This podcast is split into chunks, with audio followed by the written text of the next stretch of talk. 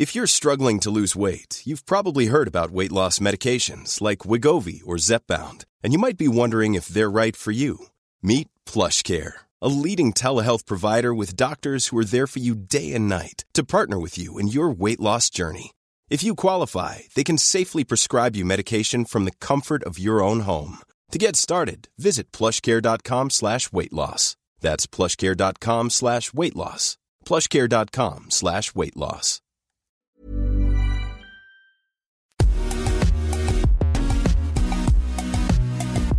Bonjour à toutes et à tous, bienvenue dans Poulain Rafut, ravi de vous retrouver pour ce nouveau numéro et j'ai la chance aujourd'hui de présenter avec cet excellent Arnaud Beurdelet. Salut Arnaud. Salut Raph, bonjour à toutes, bonjour à toutes. Merci encore de m'accueillir dans Poulain Rafut. Poulain Rafut, c'est le podcast qui rafute le rugby en long, en large et en travers, celui que vous pouvez écouter un petit peu partout dans votre salle de bain, sur votre vélo, dans votre voiture, dans le métro ou ailleurs. Je vous rappelle que ce podcast est à retrouver sur toutes les bonnes plateformes d'écoute de Deezer à Spotify, en passant par Acast ou Apple Podcast. N'hésitez donc pas à vous abonner et à filer 5 étoiles à notre ami Raph Poulain. De cette façon, vous recevrez chaque semaine euh, les derniers épisodes directement sur votre smartphone. Raph, je te laisse nous présenter notre invité du jour avec une douce petite musique classique liée à son surnom. Ah, comme c'est beau, Arnaud. Oui, tu le sais, il y a des joueurs que tu bats quand t'es gamin et qui te font aimer ton sport par leur fulgurance et, et leur talent. Et dans les années 90, ça nous rajeunit pas, certes, mais à qui ne s'est pas levé de son canapé, son père à ses côtés, quand Philippe Saint-André décide de relancer de ses 22 face au Black pour marquer ce que les spécialistes appellent l'essai du bout du monde. 29 secondes plus tard et 8 passes plus tard, c'est Jean-Luc Sadourny qui marque après une chevauchée épique et 9 joueurs qui croisent, qui débordent, qui passent après contact, bref, tout ce que je savais pas faire à l'époque. Et au milieu de cette relance épique, le petit Mozart, tu l'as dit, Yann Deleg, qui nous régale d'un assitois et donne pétant les chevilles de son adversaire avant d'offrir la balle à Agui Akoseberi. Les maillots trop larges, le public des Blacks admiratif et consterné, et moi en transe au milieu de mon salon, prenant mon père dans les bras, on était champion du monde. Qui aurait pu croire que sept ans plus tard, ce gosse picard de 14 ans jouerait aux côtés de ce fameux Yann Deleg lors d'un match des Barbarians à Mayol face aux Fidji, match certes perdu 17 à 15 si je ne m'abuse, mais avec des souvenirs plein la tête. Yann Deleg est de la trempe des mecs uniques par leur talent et leur vista. Il fait partie de ces numéros 10 épiques de la trempe des La Maison, des Castagnettes, des Michalak et maintenant des Ntamak, Jalibert, voire Carbonel et on va en parler avec lui. Qui de mieux qu'une ancienne gloire, excuse-moi de te vieillir bien sûr Yann, mais qui de mieux qu'une ancienne gloire pour venir nous parler de la renaissance de l'équipe de France et de ce poste si particulier qui est celui d'ouvreur? Yann Deleg, c'est trois titres de champion de France, glanés avec Toulon et Toulouse, et une Coupe d'Europe. C'est 20 sélections avec l'équipe de France, c'est Toulon, c'est Toulouse et c'est Castres. Yann Deleg, c'est le tournoi des six stations qu'il a créé en 2013. J'ai eu la chance d'ailleurs faire partie de la première édition. Et il faut être complètement cintré, il faut le dire, pour imaginer six équipes mêlant anciens joueurs pros et amateurs se rentrer dans la tronche sous la neige à grands coups d'apéro et de fraternité. Il faut aussi être tout aussi cintré pour créer le water rugby et jouer à toucher sur une barge sur la Garonne à Toulouse. Eh bien oui, Yann Deleg l'a fait. C'est donc l'occasion de parler avec lui aussi du monde de l'événementiel dans un contexte très particulier et très compliqué pour le monde du sport, vous le savez bien. Yann Deleg, c'est aussi le Rugby French Flair, une association d'anciens joueurs qui viennent en aide aux enfants défavorisés à travers le monde. Bref, un type généreux, créatif, un talent qui inspire et qu'on est heureux de recevoir dans Poulain Rafut. Salut Yann Salut, quel portrait élogieux, merci mille fois. c'est cadeau, ça c'est ma plume. Autant j'avais pas le talent sur le terrain comme toi, mais j'ai un petit talent, tu vois, d'écrivain, donc euh, ça me fait plaisir de, de te recevoir. Et c'est vrai que tu m'as pas mal sollicité euh, ces dernières années pour venir sur le tournoi des, des six stations euh, et aussi euh, pour participer au Water Rugby. Je n'ai pas pu venir, mais je suis heureux de te recevoir. Et euh, la première question, c'est ouais, as été, euh, tu as créé ce, ce, tournoi des six stations qui n'existe plus, en tout cas euh, sur la neige, qui a aussi été créé sur différentes plages du sud de la France et aussi à Biarritz. C'est un événement festif. On sait qu'aujourd'hui, le, il y a eu la deuxième édition qui a eu lieu, le Water Rugby à Toulouse sur la Garonne en septembre dernier. Est-ce qu'on aura la chance en septembre de revoir le Water Rugby à Toulouse, comme je l'ai dit, avec un contexte sanitaire pesant et qui, qui pèse justement sur, sur les événements? Mais Je l'espère. On peut jurer de rien aujourd'hui parce que cette crise sanitaire fait que euh, on, ne sait pas quand elle s'arrêtera et on ne sait pas comment on sera mangé le lendemain. Mais en tous les cas, euh, ouais, normalement, en septembre aura lieu le week-end du 10 septembre, le Water Rugby à Toulouse, Water Rugby Sud de France. Donc voilà, je, je reste très optimiste hein, parce que septembre, j'espère qu'on sera sorti de toute cette galère. Euh, maintenant, je peux jurer de rien. Alors effectivement, les temps sont quand même difficiles parce que ben, pour faire ces événements-là, il faut des partenaires. Euh, les partenaires, suivant les secteurs d'activité, euh, sont en difficulté. Donc, tous ne peuvent pas reconduire. Mais enfin, voilà, je continue à me remonter les manches, être optimiste. Euh, je sais aussi que je suis soutenu ben, par tous ces joueurs qui composent justement, euh, finalement, des équipes du Water Rugby qui sont euh, toujours enchantés. C'est toujours un plaisir de, se retrouver dans ces moments-là. Donc, c'est cool pour eux. Et c'est vrai qu'ils sont solidaires à, cet événement-là. Donc voilà, je me bagarre en ce moment pour reconstruire mes dossiers et aller voir des nouveaux partenaires. Petite, Petite question, comment on arrive à créer un rugby sur la neige? Je suis, Comme je dis, complètement centré parce que c'est. Moi, je l'ai fait.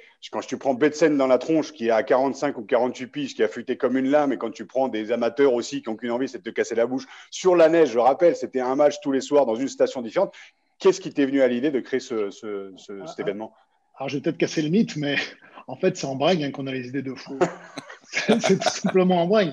Sincèrement, c'est on fait une soirée, on se dit pourquoi on n'irait pas jouer sous la neige, on le fait avec deux, trois copains, et puis finalement, le, truc qui prend, et puis, après, bien sûr, il faut travailler l'organiser. Et ça a été pareil sur l'eau. Euh, on était justement en tournée avec Ruby French Flair, et on s'est dit, on se voit une fois par an, ce serait bien de, faire ça deux fois par an. Il faudrait trouver euh, un truc euh, à la plage sur l'été, toi, sur la période de l'été.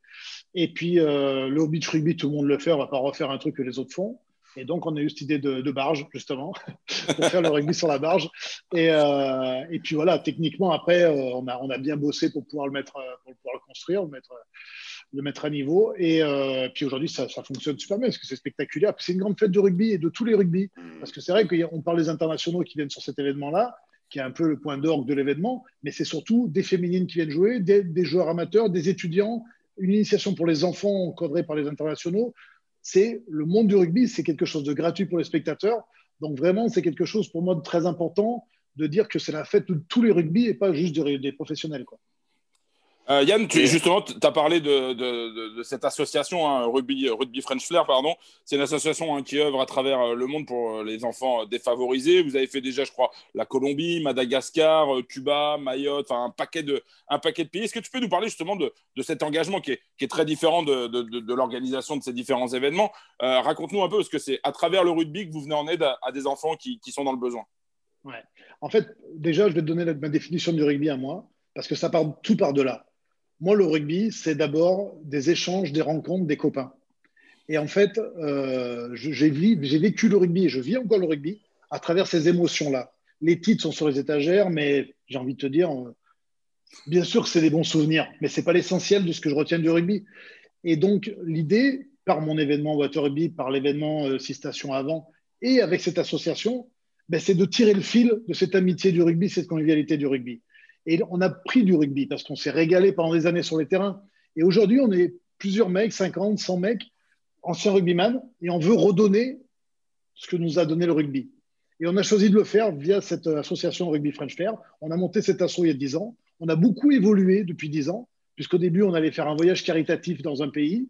Tu les as un peu cités. On allait aider les enfants, leur donner un peu d'argent, leur donner un peu de, des équipements. Et puis, on a commencé à se structurer beaucoup plus. Et on s'est rendu compte que si on, s'éparpillait, aller à droite à gauche, ben finalement, c'était sympa ce qu'on faisait, c'était un one-shot. Et, derrière, il n'y avait rien qui était vraiment construit. Donc on s'est dit, on va s'arrêter sur trois pays qui nous ont paru, en tous les cas, les pays et les associations qui étaient le plus à même de, poursuivre ce qu'on mettait en place avec eux. Donc maintenant, donc, c'est le Sénégal, c'est Madagascar et c'est la Colombie. Et là, on fait un voyage annuel dans un des trois pays chaque année. On va effectivement, à travers la pratique du rugby, qui est quelque chose de ludique avec des belles valeurs, mais essayer de capter le plus d'enfants possible dans les associations locales. On en choisit six ou sept par pays. Et lors de ces interventions, on met en place des choses qui vont rester toute l'année, notamment des éducateurs en place qui vont venir chaque semaine faire ça avec les enfants. On leur, donne de l'argent pour pouvoir contribuer à les faire manger, euh, à ce qu'ils aient la santé, l'éducation.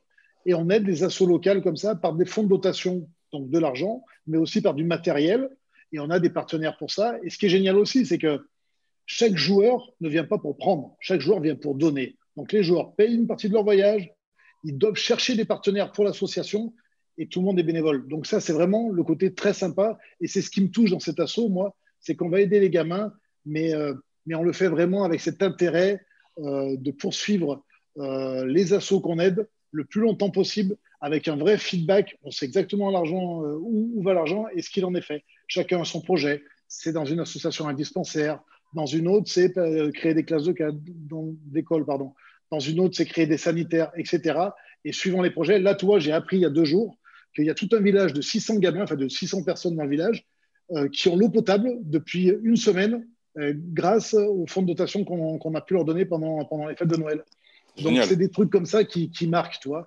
Et là, c'est vrai qu'on on essaie de faire résonner un petit peu notre action en ce moment sur les réseaux sociaux, euh, en faisant une petite vidéo euh, qui va toucher les gens. Et on fait un petit appel aux dons, parce que c'est vrai que ben, malgré tout, le nerf de la, guerre dans, ces associations-là, c'est d'avoir de l'argent pour leur donner. Il y, a beaucoup de, il y a beaucoup de sportifs et beaucoup de rugbyman, et même anciens et même actuels, hein, qui s'impliquent dans les associations. Donc j'imagine que si vous êtes à Madagascar, tu dois être avec, euh, avec Jeff Tordo, qui lui a une association depuis, euh, depuis 25-30 euh, ans et qui œuvre là-bas justement pour l'intégration notamment des femmes et des jeunes femmes. On sait qu'il y a beaucoup de femmes et de jeunes femmes à 13-14 ans qui, qui, qui, tombent enceintes. Et il a réussi, grâce au rugby, grâce aux femmes qui s'impliquent dans le rugby, à retarder justement ces femmes qui tombent enceintes. Et ça, arrive à 18, 19, 20 ans, donc qui retardent. Ça permet d'éduquer. Donc on imagine que tu es aussi en relation avec, Jeff, avec qui tu as pu jouer aussi à, à Toulon. Jeff fait partie des associations qu'on aide euh, sur le territoire de Madagascar, effectivement, et tu as terminé d'expliquer ce qu'il fait. Euh, voilà, ça fait partie de ces assos-là, et il a une très belle asso. Et, euh, si vous avez l'occasion d'aller sur le site internet de, de l'association Rugby French Flair, vous trouverez toutes les vidéos de tous les pays qu'on a fait, et avec des moments d'échange avec les enfants qui sont super intéressants. Pachamama, d'ailleurs, c'est l'asso de, de, de, Jeff. Comment aujourd'hui comment aujourd'hui l'association vit Donc, comme tu l'as dit, c'est par, le, par les dons, et quels sont les les futurs, euh, les futurs projets, tu l'as dit, c'est trois pays. Vous avez ciblé sur, sur trois pays. Et pourquoi, ces trois pays? Bah, Ces trois pays, parce que c'est là où on a senti que les associations qu'on avait aidées euh, nous rendaient un bon feedback. Donc, on, savait exactement ce qui était fait de l'argent.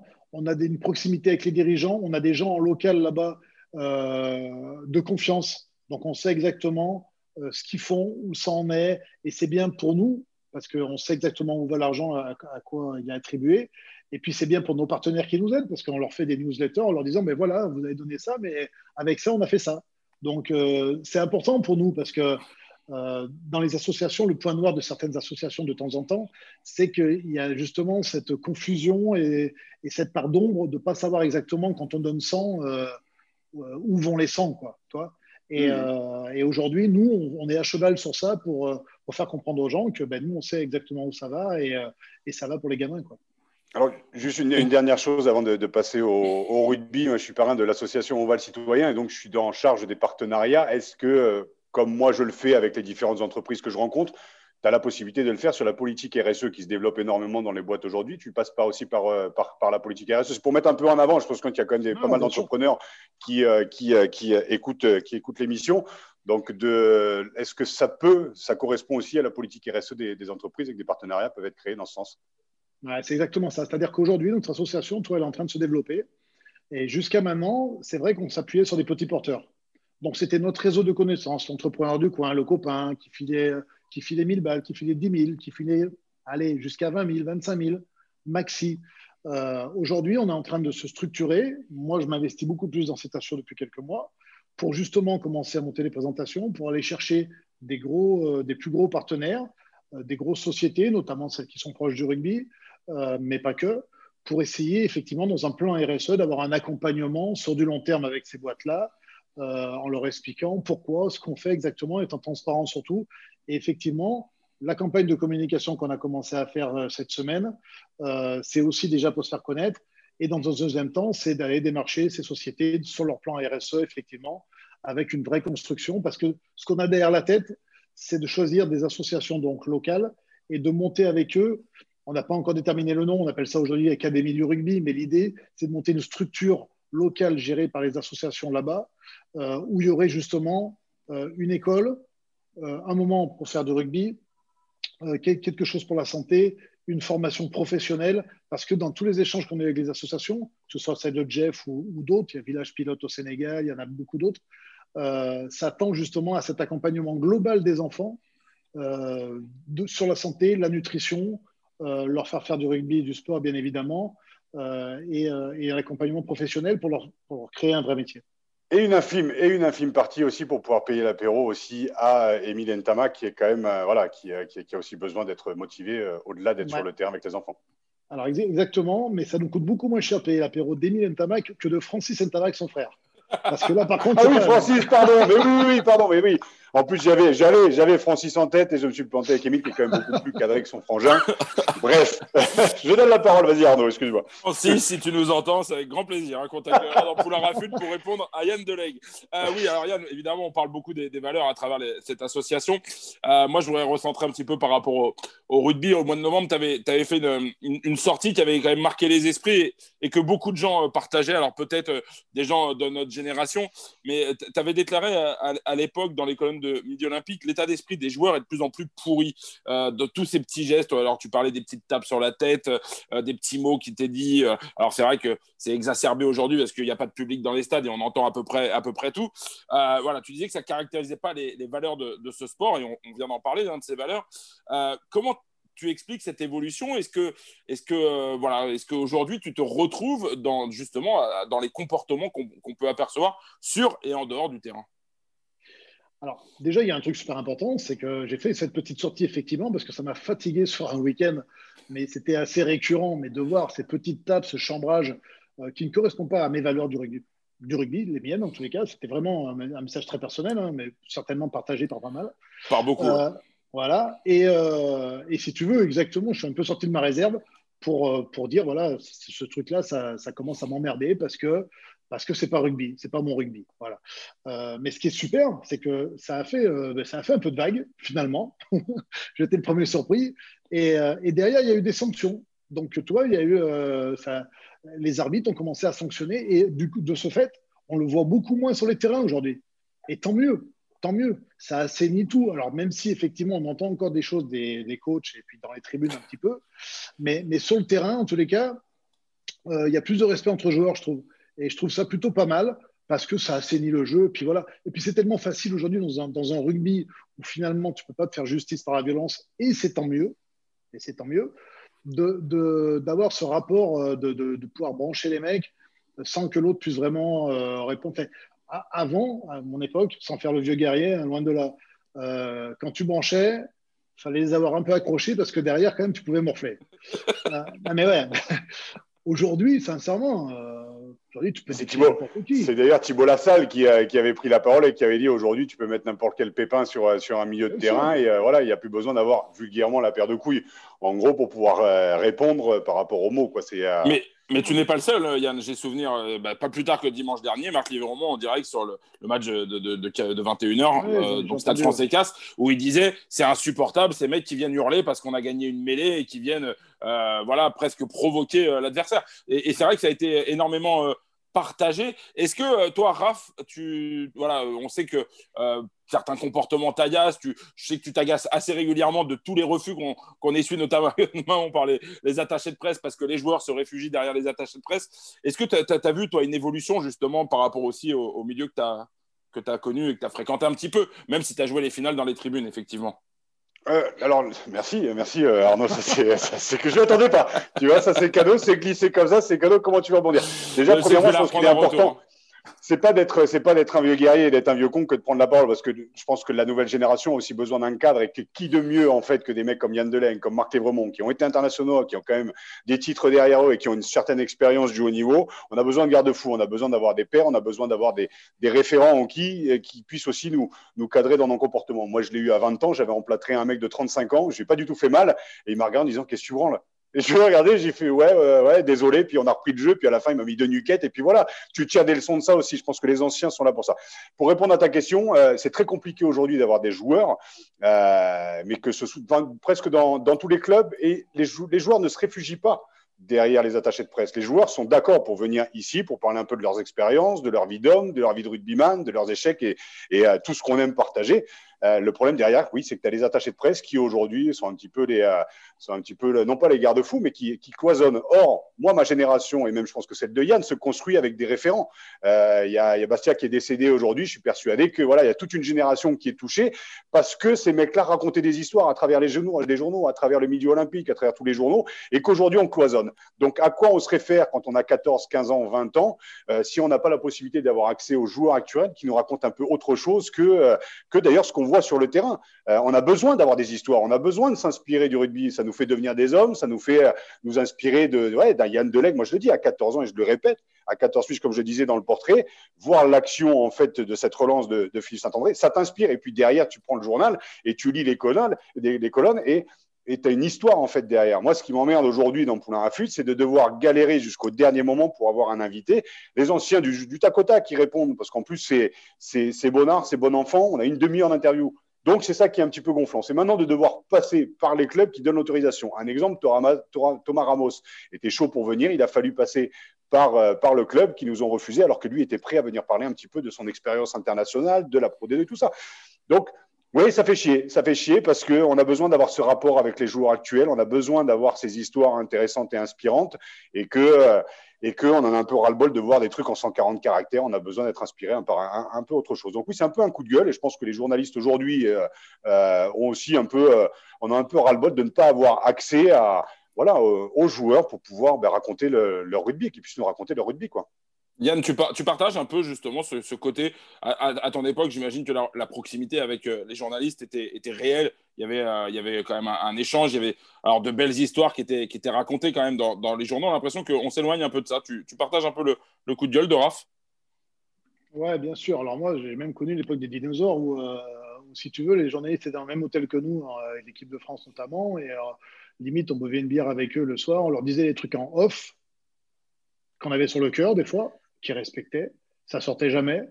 Et puis quand il y avait interview, il y avait interview. Bon, aujourd'hui, c'est effectivement quelque chose qui n'existe plus. Euh, déjà parce qu'il y a un peu la course à l'échalote par rapport aux, journalistes eux-mêmes, je pense. Mm. Et quand je dis aux journalistes, il y a les journalistes, mais il y a aussi tous ceux qui se disent journalistes, qui ne sont pas forcément journalistes, avec notamment les réseaux sociaux et tout ça, ça, ça agrandit le, spectre et, euh, et ce n'est pas que des journalistes compétents. Euh, mais après, Rafa a raison. De, l'autre côté aussi, euh, les joueurs font de plus en plus attention. Les clubs, plus que les joueurs, mais font encore plus attention par rapport à l'image, par rapport à tout ça. Donc, il euh, faut, arriver à un juste milieu.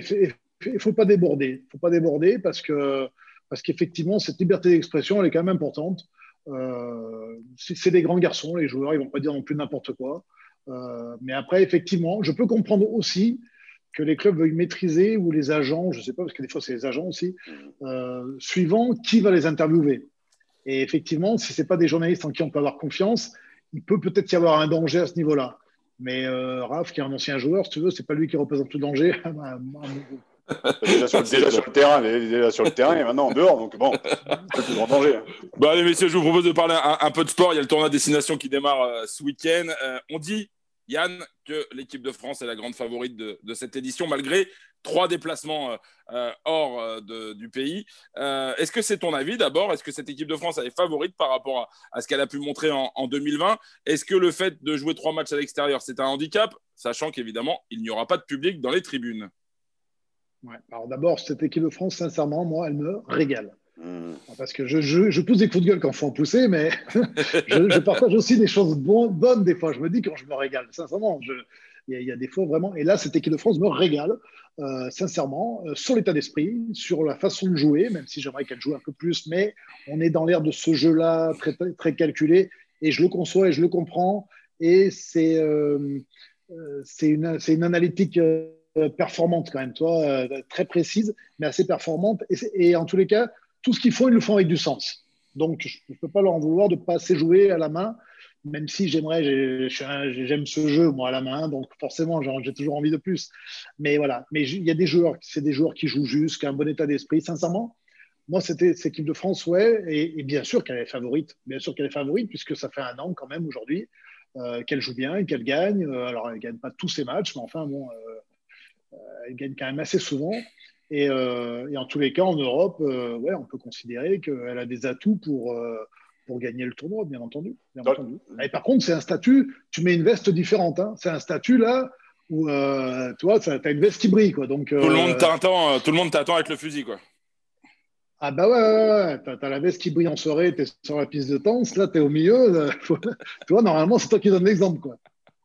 Et Dieu sait que tu étais bon sur la piste de danse et que tu dois, tu dois l'être encore. Mais tu as déclaré dans le, as déclaré dans le middle d'ailleurs que tu ne pensais pas que Fabien, justement, euh, Galtier, euh, irait, euh, irait aussi vite. Donc, est-ce que tu peux nous détailler un peu le, le fond, le fond de ta pensée? C'est vrai que Fabien, on connaît son esprit très, comme tu l'as dit, analytique. Il a parlé très très souvent justement de ce, de ce, de ce très très haut niveau. On sait qu'il est très compétent sur ce domaine-là. Il a su s'entourer avec, avec son staff. Et tu pensais pas justement toi qu'il irait, qu'il irait aussi vite, aussi haut et, aussi fort parce qu'ils ont quand même.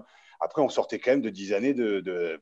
on a bouffé la ah tarte de merde quand même. Hein. Ouais, bien sûr, bien sûr, ça a été difficile pendant dix ans. Et effectivement, de, de rechanger les disquettes comme ça des joueurs. Alors, bien sûr qu'il a été aidé. Il y a une belle génération de joueurs qui est arrivée, euh, mais pas que. C'est-à-dire que toi, il a, euh, quand je dis il, je pense à son staff et, Raph notamment qui, est avec lui aussi, euh, ils ont su guider les principes élémentaires.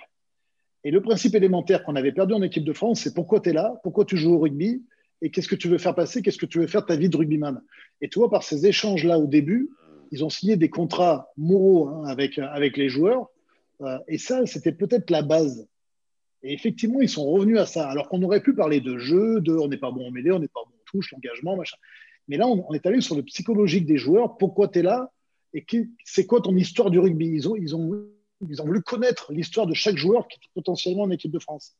Donc, dans la relation humaine, ça a été un facteur très important qui met en confiance et qui, euh, dessine ce que tu veux faire en tous les cas. Où tu, es, où tu, où, où tu es, où tu étais, où tu veux aller. Donc ça, pour moi, c'est déjà super important. Et ça les a mis dans des conditions psychiques plutôt favorables. Après, euh, effectivement, il s'est entouré, alors il avait un rugby en tête qui était très précis, très analytique. Euh, il s'est entouré d'adjoints performants, euh, à la fois sur le physique, à la fois sur la défense, à la fois sur les différents systèmes de jeu, sur, la conquête ou, le jeu et tout ça. Donc il a mis des gens plutôt performants là-dedans. Et euh, surtout, il a un discours qui est super clair envers ses joueurs. Et ça, c'est bien. Et après, la volonté qu'il a de vouloir mettre des joueurs et de pas trop les bouger en leur donnant la confiance. Alors effectivement, c'est toujours plus facile quand tu as des résultats, et c'est le cas aujourd'hui. On va voir quand il va y avoir des accroches. Mais en tous les cas, moi, je trouve que c'est quelque chose d'important, surtout à certains postes, de garder quand même une, une, équipe, une, ouais, une continuité au moins dans, dans l'arrêt de ton équipe, toi, dans, dans, la colonne vertébrale. 9, 10, 15. Ouais, c'est quand même important d'avoir une stabilité. Euh, pour avoir joué numéro 10, je sais qu'il y a un facteur qui est très important qu'on a souvent délaissé en, équipe de France. C'est euh, dans les poches charnières 9-10, tu as vraiment ce besoin euh, de sentir la confiance de tes coachs et de tes partenaires. Parce que tu es toujours bien meilleur quand tu as cet environnement qui est relaxant de savoir que tes coachs les yeux fermés, ils te font confiance. Tes partenaires, c'est toi qui as les clés du jeu. Et ça, ça vraiment, c'est super important. Et ça, ils arrivent à le donner. Alors, ils l'ont donné à, Romain Tamac euh, et à Dupont. Euh, demain, ce sera au petit Jalibert. Euh, parce que Romain n'est pas là et que Jalibert fait des super matchs avec son club aussi et qui mérite d'être là. et donc ça, ça c'est fondamental et ça permet aux joueurs aussi de, de, se libérer dans leur jeu. Et ça, je trouve très bien. Et il y a la continuité de ça. Parce que ces joueurs-là, ils vont peut-être pas faire que des bons matchs. Mais s'ils sont repris et remis, eh ils vont se dire on me fait confiance. Quoi. pour moi, ça, c'est assez déterminant. Yann, tu parles justement de ce. Pardon, vas-y, euh, Raph. Non, non, non, juste, juste pour revenir, mais euh, vraiment une, petite parenthèse hein, sur les dix dernières années. On prenait, euh, on en a parlé avec Johan Huger la semaine dernière, qui nous expliquait justement qu'on prenait, c'était la politique de l'homme en forme. Donc, on avait eu 15 charnières, on avait eu des mecs qui étaient à l'aile, qui passaient à l'arrière, on a eu tous les postes, on a eu 100 ou 115 joueurs utilisés. Et maintenant, il y en a presque certains, alors ça c'est la cour des miracles sur les réseaux sociaux, mais qui se plaignent presque aussi que quelle, troisième ligne on pourrait mettre, est-ce qu'on met Olivon? Mais Olivon, aujourd'hui, il est capitaine, il est installé en tant que capitaine. Et on a besoin, comme tu le dis, Yann, de cette régularité qui a un peu euh, fait défaut à, cette équipe de France sur les, euh, dix dernières années. Donc, la parenthèse fermée, c'était les choix, en tout cas, des, euh, sélectionneurs précédents. Aujourd'hui, il y a une continuité, il y a une régularité. C'est ce qui est plutôt agréable à voir. Et on peut aujourd'hui s'identifier aussi à une charnière qui est installée, même si, comme tu l'as dit, Ntamak ne jouera pas les, prochains matchs, ce sera le, jeune Jalibert. Voilà. Alors justement, Yann, euh, on parle effectivement de, cette continuité, de l'installation de cette colonne vertébrale. Et là, patatrac, on a quand même un sacré euh, nombre, un, nombre important pardon, de blessés. Euh, c'est la première fois que Fabien Galtier va être confronté hein, à ce, problème-là. En tout cas, depuis qu'il est en poste avec euh, l'équipe de France, évidemment, il, a connu ça par le passé euh, dans les différents clubs qu'il a, traversés. Est-ce que pour toi, on sait que Romain Tamac était le 10, entre guillemets, dans le, dans le, dans le système que Fabien voulait mettre en place? Est-ce que ça peut influencer le rendement de l'équipe? Et est-ce que Mathieu Jalibert a les épaules on, on, voit qu'il brille en club, Mais pour l'instant, il lui manque encore ce petit match référence, peut-être chez les Bleus. Ouais, alors, je mets un petit bémol là-dessus parce que le match contre l'Angleterre euh, qu'il a fait dernièrement avec l'équipe de France, il a quand même été plutôt brillant. Hein. Il a réussi à rester dans le cadre de jeu parce que c'est un petit peu le problème qu'on peut lui trouver, c'est-à-dire de respecter un cadre bien précis parce que c'est un joueur instinctif, très attaquant. Et il faut qu'il rentre dans ce cadre d'équipe de France. Je trouve que, que le match contre l'Italie, il est rentré dans ce cadre, mais en oubliant peut-être un peu ses fulgurances personnelles. Il s'est vraiment attaché à être très collectif dans la tactique à adopter pour l'équipe de France, ce qui était une bonne chose contre l'Angleterre, il est resté dans ce cadre-là, tout en amenant ses fulgurances personnelles, parce que c'est aussi pour ça qu'on l'aime, ce joueur. Et c'est ça qui fait la différence avec les autres. C'est qu'individuellement, il est capable de faire des trucs incroyables. Donc, toi, sur, l'Angleterre, je pense que c'est un petit match référence pour lui, quand même. Alors après, effectivement, il faut le voir sur la continuité. Là, c'est plutôt bien qu'on commence par l'Italie, euh, parce que ça va pouvoir lui, permettre de changer de disquette aussi, club et euh, équipe de France, parce qu'il faut savoir quand même que quand on voit les, matchs, hein, euh, Bordeaux a un rugby qui est un rugby fait pour jouer autour de lui, quelque part. Donc c'est son équipe qui met son système de jeu en fonction de lui qui est l'élément euh, fédérateur du truc. En équipe de France, c'est différent. Il doit rentrer lui et être garant en plus du système collectif de l'équipe de France. Donc c'est un autre statut qui est plus difficile. Oui, parce que tu dois, tu dois gérer le, lâcher-prise sur le talent justement hein, que tu avais et puis euh, la maîtrise aussi d'un jeu qui de toute façon t'est imposé par les 14 autres et par, euh, par, le, par le sélectionneur. Tu commences à jouer dans un jeu calculé et plus euh, instinctif, mais malgré tout, il faut garder ton instinct parce qu'il y a des coups au moment donné à jouer et il faudra bien les jouer. Donc c'est cette dualité qui est, qui est importante mais, mais qui est génial et qu'il a réussi, qu'il a très bien réussi contre l'Angleterre euh, au mois de novembre. Donc on va voir pour le début du tournoi. Moi, j'ai plutôt confiance en lui parce qu'en plus, il est en pleine bourre, il est bien dans sa tête. Euh, j'imagine que l'équipe de France, le staff, l'a mis dans des circonstances justement psychologiques euh, plutôt positives en disant ben, c'est toi qui as les clés, vas-y, on est avec toi. Donc ça, c'est plutôt intéressant. donc on va voir ce que ça va donner, mais je suis plutôt optimiste. Et, et s'il fait un très bon tournoi, ben, même si Romain part en favori, Romain Tabac, euh, ouais, d'avoir deux choix, voire plus, parce qu'il y en a, ça pousse au portillon derrière aussi. Euh, on va en parler, on va en parler, Yann. Ouais, ouais, ben c'est plutôt pas mal parce que ça, ça crée, euh, tu vois, ça, ça, ça, ça, crée de la motivation pour tous et, et c'est plutôt bien, ça fait progresser. Ouais, et puis on a vécu une période de vache maigre une fois de plus avec des très très bons joueurs, mais qui étaient très fatigués pendant des années. Aujourd'hui, voilà, c'est un problème de riche qu'on a, donc euh, c'est d'autant plus intéressant de pouvoir euh, se dire que bah, voilà, un Kamisha qui est blessé, derrière tu le remplaces par un marchand qui est tout aussi bon, différent certes dans d'autres d'autres domaines, mais euh, voilà, cette troisième ligne aussi, tu sais plus qui choisir, tellement les mecs sont aussi aussi bon. Donc, moi, je voulais juste revenir avant de, parler justement de ton, club de cœur, je pense Toulon et, du petit, du petit Carbonel. C'est euh, l'épisode justement du Mora. On a pris, on vient d'en discuter il y, a, cinq minutes sur justement le, euh, je dirais l'Annie Croche, en tout cas le geste qu'il avait eu envers Julien Dumora euh, lors d'une rencontre UBB et Castres. Est-ce que tu crois que cet épisode a été qui a été vivement critiqué, hein, lui a servi de leçon et lui a permis d'avoir, voilà, de travailler un peu sur, sur, sur l'humilité? Ou est-ce que c'était un, après, c'est excusable, hein, c'est le genre de, genre d'attitude euh, voilà, qui avec de jeunesse une fois de plus. Ouais, ouais. Et puis après, c'est c'est amplifié, même si le truc était, le geste était un peu dégueulasse, c'est que le mec, il a 10 mètres à droite, 10 mètres à gauche, et il dit, ah non, j'ai pas fait exprès, je l'ai pas vu. Le mec, il va direct dessus, le pouce. Bon, bref. Mais voilà, erreur de jeunesse ou euh, manque d'humilité, selon toi? Bah, euh, Les deux, j'ai envie de dire, sur, le moment, les deux. Mais, mais effectivement, il ne faut pas en tenir rigueur. Voilà, bah, il s'est fait, je pense qu'il s'est fait taper sur les doigts. il, est, il est un petit peu passé pour un imbécile sur le coup par rapport à cette déclaration. C'est une erreur de jeunesse. Je pense qu'il ne faut pas en tenir rigueur. Et puis voilà, et puis c'est rentré dans l'ordre assez vite. Et c'est tant mieux. Et c'est tant mieux. Mais, euh, mais voilà, bon, des fois, il y a des petits garde-fous comme ça qu'il faut, qu'il faut que, euh, bah, que des fois, euh, ça permet de, de, de, remettre les choses dans l'ordre. Quoi, toi, voilà. Mmh. Yann, on va, Raph l'a annoncé, on va parler évidemment du RCT et, où il y a un ouvreur quand même sur lequel tu dois porter un regard tout, tout particulier, probablement euh, empli de, bienveillance, c'est Louis Carbonel qui, qui, évolue euh, au poste que tu as, que as eu euh, avec le RCT. Quel regard tu, portes sur son, sur son évolution? Et on a vraiment le sentiment que depuis cette saison, il, a franchi encore un cap. Ouais, ouais, bah, c'est une évolution. bon, je le suis depuis qu'il est petit, enfin depuis, depuis tout jeune, mais comme Romain d'ailleurs, parce que Romain, je l'ai vu net, toi, il jouait dans mon jardin avec, mes enfants, donc euh, c'est un peu pareil. C'est deux gosses que, j'ai suivis un petit peu. Bah, c'est sincèrement les, deux. Euh, je ne mets pas Jalibert dans le dos parce que je ne connais pas quand il était gamin, mais j'imagine que c'est pareil. C'est des petits génies du rugby. Hein. Sincèrement, on savait depuis longtemps que la progression allait faire qu'on allait compter sur eux au plus haut niveau. Quoi. Donc voilà, ben, à Toulon, effectivement, Carbo, il, continue son apprentissage. Il engorge de l'expérience. Il engrange, il engrange. C'est c'est important pour lui, pour eux, parce qu'en fait, c'est la multiplication des matchs et des situations qui vont faire qu'ils vont s'améliorer. Après, ils ont tous un truc euh, commun quand même, c'est la soif de réussite et une ambition commune, quoi. L'ambition d'être le meilleur. Et ça, c'est bien, ça fait vachement avancer, quoi. Donc ça, c'est très très bien. Euh, après, le petit Carbo, il a aussi, euh, c'est un joueur instinctif, un peu comme le petit Jalibert, tourné vers l'attaque. Donc aussi, pareil, il va falloir qu'il apprenne sur la, sagesse, la tactique. Euh, mais, je pense qu'il le fait très bien à Toulon, parce que Toulon, c'est un club où euh, si tu fais tomber un ballon, ça, ça n'a pas changé par contre, toi, tu fais tomber un ballon derrière, tu te fais engueuler par les gros. Donc ça, ça ne changera pas. Donc euh, si tu veux, cette rigueur-là, à Toulon, il va la prendre plus qu'ailleurs.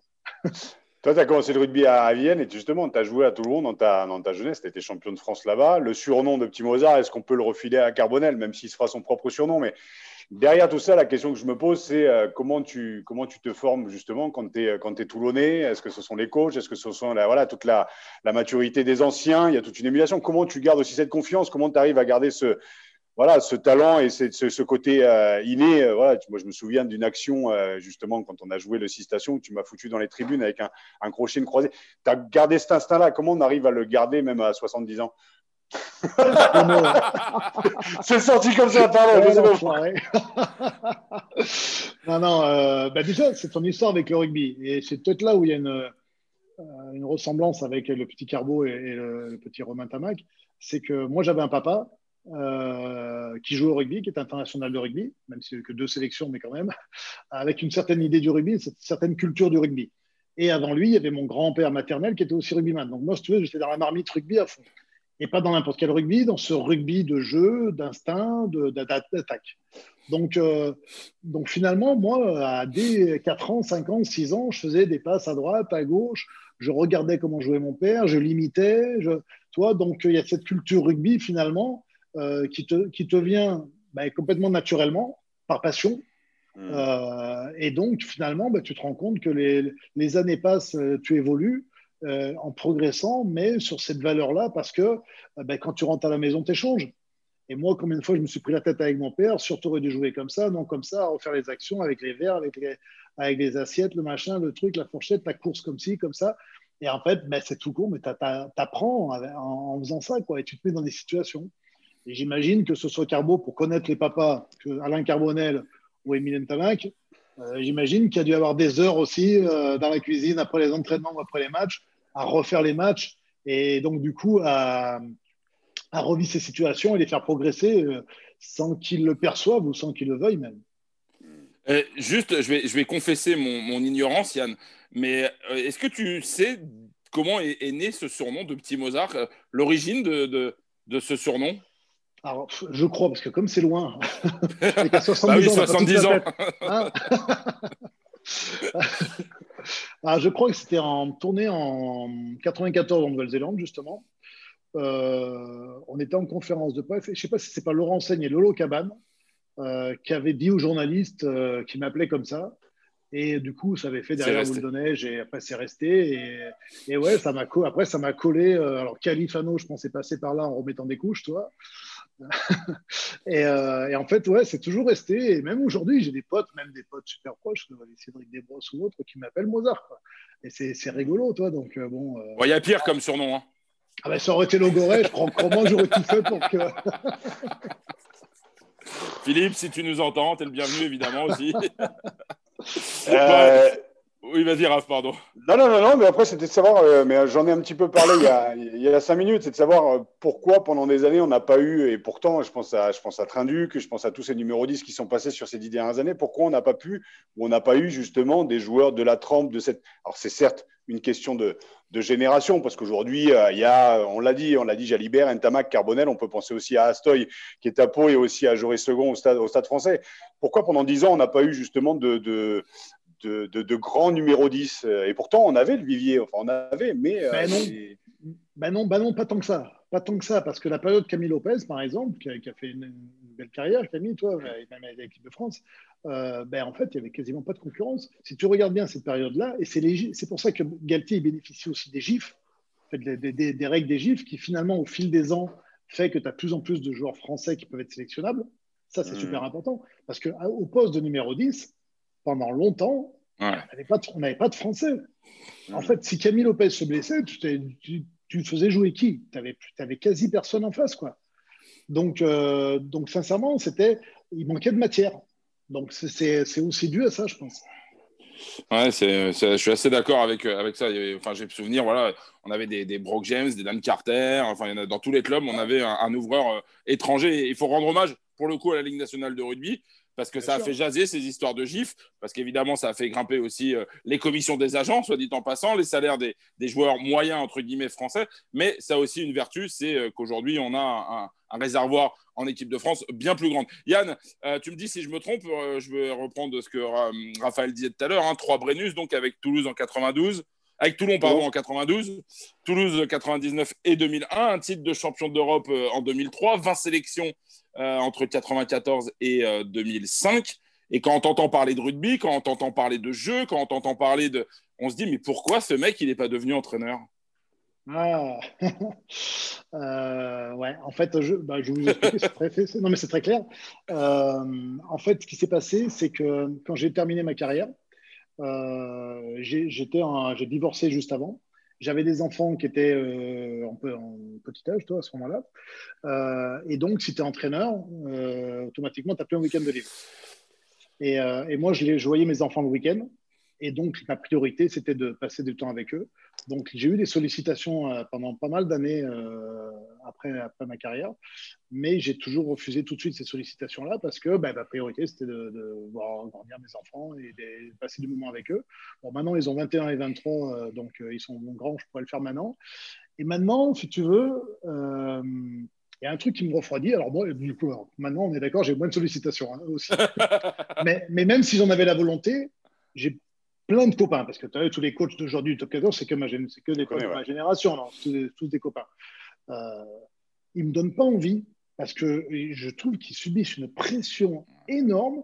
Euh, je vois les mecs rarement sourire, euh, souvent en faisant la gueule, en étant stressés. Euh, quand ils me parlent de leur boulot, ils se lèvent à 5 du mat, ils finissent à 21h tous les jours, ils n'ont pas de vacances, ils sont comme des dingues, ils pensent qu'à ça. Ils sont dans un microcosme de rugby qui fait que tu n'es plus ouvert du tout sur la vie, sur les voyages, sur le, et moi, sincèrement, euh, j'ai envie, j'ai le rugby est ma passion, mais j'ai d'autres centres d'intérêt, et, et j'ai envie d'être heureux dans la vie. Et j'ai l'impression que ces mecs-là sont dix fois plus payés que moi, on est d'accord. mais, euh, mais par contre, euh, putain, ils vivent, ils vivent un stress. j'ai, j'ai pas envie d'avoir cette vie-là de, tension extrême. ils me, me donnent pas envie en les voyant. Mais justement, par rapport à ce que tu dis, il y a une, une petite réaction et je laisserai Raph conclure. Mais est-ce que c'est ces, métiers-là aujourd'hui permettent des carrières aussi longues que par le passé. Guinoves, ça fait 20 ans au Stade toulousain. Est-ce qu'aujourd'hui, par exemple, euh, un, entraîneur de top 14 peut faire 20 ans avec justement cette pression, ce stress permanent Quand on voit en plus la valse des entraîneurs dans, certains clubs, est-ce que c'est -ce c'est encore possible? Ouais, je pense que oui. Je pense que oui parce que c'est leur drogue. Aujourd'hui, pour moi, je, les sens drogués de ce, truc-là. Et je peux comprendre parce que ça provoque une certaine adrénaline, toi, quand même. Donc, il y a un côté passionnant pour ça. Donc, euh, ouais, je pense qu'ils peuvent tenir. Après, dans ce métier, euh, toi, autant je parle de la pression, c'est tous les côtés négatifs. Après, moi, c'est vrai qu'il y a un truc qui que j'aurais adoré, c'est la transmission. Mmh. Euh, la, transmission du rugby, de ce détail du rugby, de, ta course, ton machin, toi, en fait, toute la tactique du rugby, moi, ça me passionne. Je ne loupe pas un match, hein. je suis vraiment un vrai passionné, moi, hein. je regarde tous les matchs. ça, ça, ouais, ça, les relations humaines, c'est ce qui manque le plus en vrai hein, quand tu arrêtes le rugby. Hein. Euh, le, vestiaire, le fait que voilà, tu discutes avec les mecs, tu n'as pas le même message envers l'un qu'avec l'autre parce qu'il ne réfléchit pas pareil, il a d'autres perceptions du rugby, de sa vie. toute, toute, cette richesse-là, euh, ça, ça m'aurait beaucoup plu effectivement. Mais bon, ben voilà, après, euh, je me suis consacré à, d'autres trucs, toujours dans le milieu de rugby parce que ben, quand c'est ta passion, tu te dis que tu feras toujours un truc mieux quand tu aimes, aimes le faire. Mais, euh, mais voilà, bon, c'est un peu pour toutes ces raisons-là que, que je n'ai pas été entraîneur, même si cette question m'est revenue beaucoup pendant ma carrière, pendant mon, après-carrière plutôt, parce qu'effectivement, j'ai une certaine vision du rugby. De par mon poste de numéro 10, j'avais le côté analytique du jeu, euh, à vouloir savoir et comprendre le pourquoi du comment. donc effectivement, cette transmission m'aurait bien plu. En d'autres circonstances, de toute façon, tu aurais basculé, Yann. Si j'avais été au quotidien avec mes enfants, ce c'était pas impossible. Yann, avant de, avant, de, avant de conclure, même pour conclure, juste voilà, on va se lancer dans un petit jeu de, de, pronostics. Autant dire que ça fait, je pense, la quatrième année que je fais poulain à flûte et à chaque fois que j'ai fait des pronostics, je les ai tous foirés. Mais bon, tu es un peu plus spécialiste que moi, que tu suis tous les matchs. Moi aussi, je le dis, je les suis, tu vois, pour l'actualité, pour quand même savoir de quoi je parle. Les Bleus vont-ils faire le grand chelem? Et euh, oui, non, voilà, pas de, pas de réponse de Normand, quoi. Euh, il y a le cœur qui dit oui, mais euh, je me, dis que ça pourrait nous faire du bien. Sincèrement, j'en sais rien. Après, je me dis que ça, pourrait nous faire du bien. Non, mais c'est vrai, c'est tellement dur à dire. Ça pourrait nous faire du bien de, taper un petit peu dans la marche. Parce que cette équipe a besoin aussi de travailler un petit peu dans le dur de temps en temps, je pense. Donc, euh, on sera attendu. Peut-être, est-ce qu'on a cette maturité pour, même en enchaînant des bons matchs, euh, ne plus avoir fait euh, est-ce qu'à un moment donné, on ne va pas prendre la grosse tête ou en tous les cas ne pas avoir suffisamment peur pour, euh, pour se transcender? Et c'est ce qui peut. Ça nous est arrivé en Écosse, un petit mm. peu. Peut-être que ça peut nous arriver de nouveau, parce que là, on n'est que, que, sur des louanges et peut-être que ça peut nous arriver. Donc, j'ai envie de te dire qu'on peut. je, je, mettrais France gagnante avec un match perdu, pas grand chelem. D'accord. Ben, vu que vous ne me posez pas la question, moi, je vais mettre grand chelem. De toute façon, c'est mon émission, je fais ce que je veux. Et, ben, euh, J'adorerais. Hein. Et pour le, je, pense que pour le moral des, le moral des troupes et aussi des Français qui, voilà, qui reprennent goût justement à la victoire avec l'équipe de France, malheureusement qu'on ne peut pas avoir dans les, dans les stades, ça ferait du bien aussi au moral et tu le sais dans un contexte euh, sanitaire euh, particulier, ça ferait du bien, voilà, d'avoir. Et ils ont quand même eu, enfin, les, deux échecs, tu vois, face à la, alors même si on a dit que c'était l'équipe B face à l'Angleterre, ils ont eu la baraque quand même avec, euh, voilà, dans les arrêts de jeu, des arrêts de jeu, ils ont perdu. Enfin, le match contre l'Écosse. C'est même pas l'Angleterre. Non, non, non, Pour moi, l'Angleterre, c'est une victoire. Ah, c'est une victoire, je suis d'accord. Et moi, et, moi, je pense comme Yann, je pense qu'on fera pas le grand chelem, qu'on gagnera le tournoi grâce à une victoire en Angleterre. Je ne sais pas où on perdra. Est-ce que ce sera en Irlande? Est-ce que ce sera peut-être un match à la maison? Je ne sais pas. Mais je suis convaincu que le match contre l'Angleterre, qui sur le papier reste une défaite, malheureusement, même si pour beaucoup d'observateurs c'est une victoire, euh, ce sera un vrai levier euh, pour aller chercher une, une victoire à Twickenham. Messieurs, les paris sont lancés. En tout cas, au sortir de ce Six Nations, je ne manquerai pas de vous envoyer un petit texto, n'est-ce pas Pour, voilà, revenir un petit peu sur vos raison. J'espère que tu auras raison. Bah, ce serait cool. Yann, merci beaucoup. Euh, ravi de t'avoir eu. Euh, voilà, on a pu parler ouais, de l'association. Je pense que ça, c'était vraiment, vraiment important de parler de ce poste de numéro 10. Tu reviens bien sûr, comme le dit Kali à chaque fois, tu es bienvenu, tu es ici chez toi. Voilà. Et euh, en tout cas, c'était bien cool, bien cool de t'avoir. J'avais, j'avais à cœur justement de parler de l'assaut et de revenir avec toi sur cette équipe de France. Et euh, Arnaud, merci beaucoup aussi. Ouais, merci. Moi, je remercie Yann aussi parce que euh, son discours est euh, important. Son propos est important. Tout à l'heure, il l'a dit très modestement qu'il ne pousse pas, il pousse pas beaucoup de, coups de gueule, Yann. C'est quelqu'un de plutôt discret. Mais quand il prend la parole, bah, il l'a dit, finalement, ça, ça, ça, a fait sens et ça, ça a pesé euh, dans la suite. Et je crois que c'est bien, euh, contrairement à d'autres qui, toutes les cinq minutes, poussent des coups de gueule sans aucun effet, de temps en temps, d'avoir des gens mesurés, euh, sincères. et forcément, ça a plus de poids. Et donc, merci pour, pour, pour, ce propos et, le partage de ces belles valeurs, Yann. Eh ben, merci à vous deux. C'était un moment très sympa. Merci d'avoir mis en lumière ben, à la fois le côté business avec mon Water Rugby Sud de France, mon côté associatif avec Rugby French Fair, parce qu'on en a besoin et c'est cool. Euh, et, puis merci beaucoup pour cet échange qui, qui a été euh, super sympa. Voilà. Liberté d'expression. En tout cas, c'était bien cool de t'avoir. Nous, on se retrouve l'année prochaine pour un. L'année prochaine, bah non, la semaine prochaine pour un nouvel épisode de, de, de Poulain Rafut. Et d'ici là, bah, éteignez vos GSM, regardez pas la fenêtre, la vie est belle. Moi, je vous dis à la semaine prochaine. Merci encore, Arnaud. Merci, Yann. Merci, Adrien aussi qui était à la régie. À la semaine prochaine. Salut, bonne soirée. Ciao.